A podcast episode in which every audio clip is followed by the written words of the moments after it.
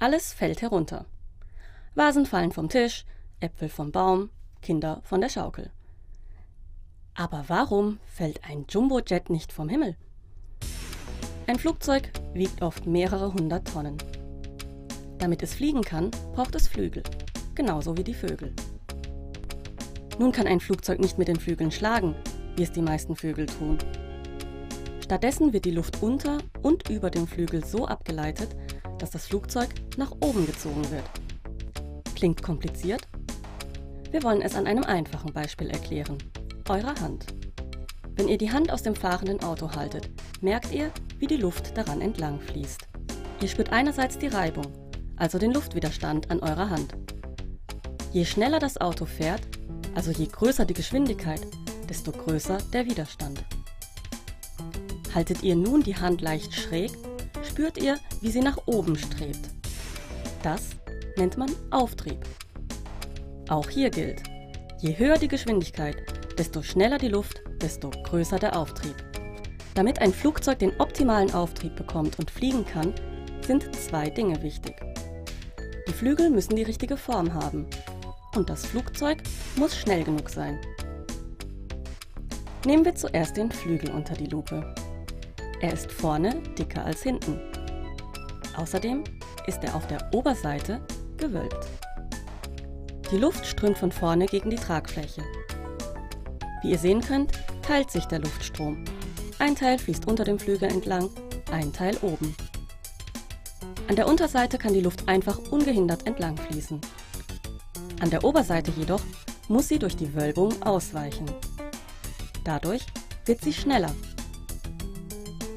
Durch die höhere Geschwindigkeit der Luft wird der Luftdruck über dem Flügel niedriger als unter dem Flügel. Es entsteht von oben eine Sogwirkung, die den Flügel und somit das ganze Flugzeug nach oben zieht. Gleichzeitig sorgt der höhere Luftdruck auf der Unterseite des Flügels dafür, dass der Flügel von unten nach oben gedrückt wird. Wie die Sogwirkung funktioniert, könnt ihr übrigens mit einem ganz einfachen Experiment selbst sehen. Dafür braucht ihr nur zwei Blatt Papier. Wenn ihr in den Spalt zwischen die Blätter pustet, werden sie nicht auseinandergedrückt, sondern aufgrund der Strömungsgeschwindigkeit zusammengezogen. Also, schnell fließende Luft erzeugt einen Unterdruck und der sorgt dafür, dass ein Flügel nach oben gesaugt wird. Aber zurück zum Flugzeug. Damit es oben bleibt, muss irgendwoher die schnelle Luft kommen.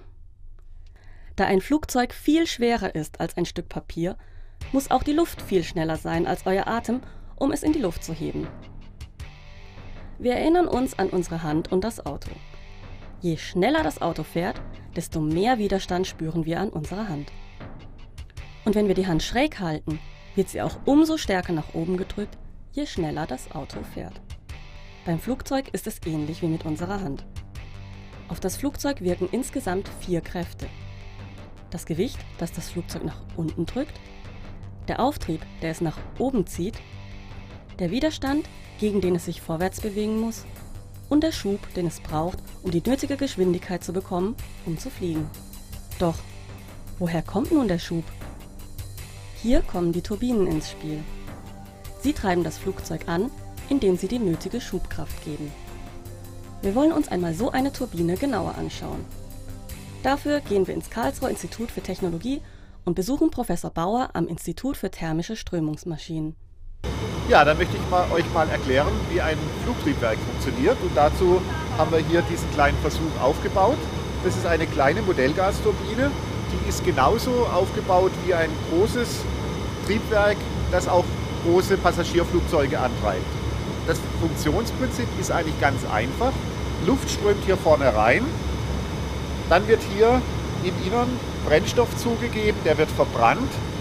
Und äh, Dadurch wird die Energie der Abgase erhöht, sodass die hinten viel schneller rausströmen, als vorne die Luft reinströmt. Und dadurch wird eine Kraft erzeugt, die nach rechts äh, hier gerichtet ist oder nach vorne gerichtet ist.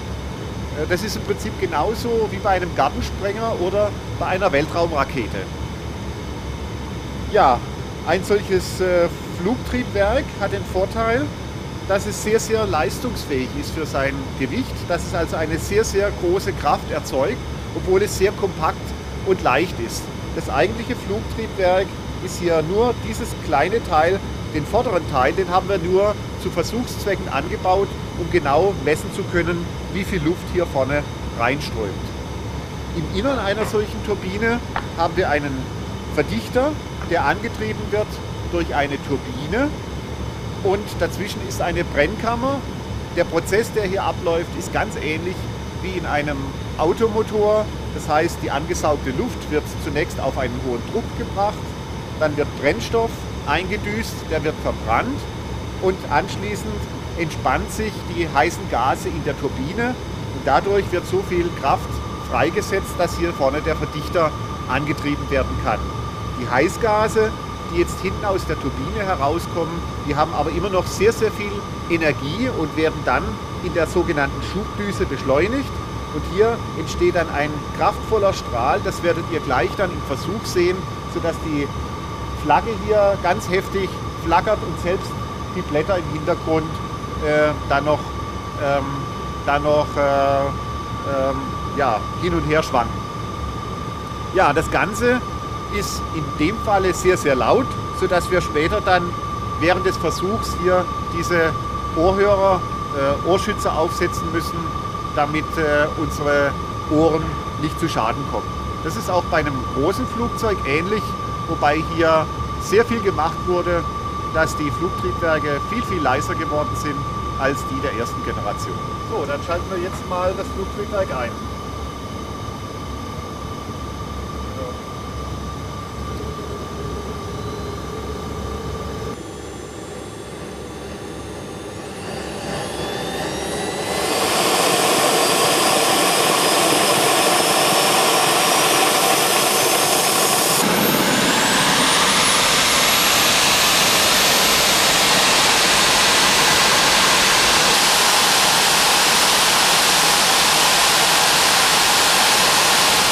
Dieses kleine Flugtriebwerk erzeugt einen enorm großen Schub, bezogen auf seine Größe und sein Gewicht. Diese Schubkraft ist so hoch, dass es einen voll beladenen Sprudelkasten hier anheben kann. Das werdet ihr auch gleich im Versuch sehen.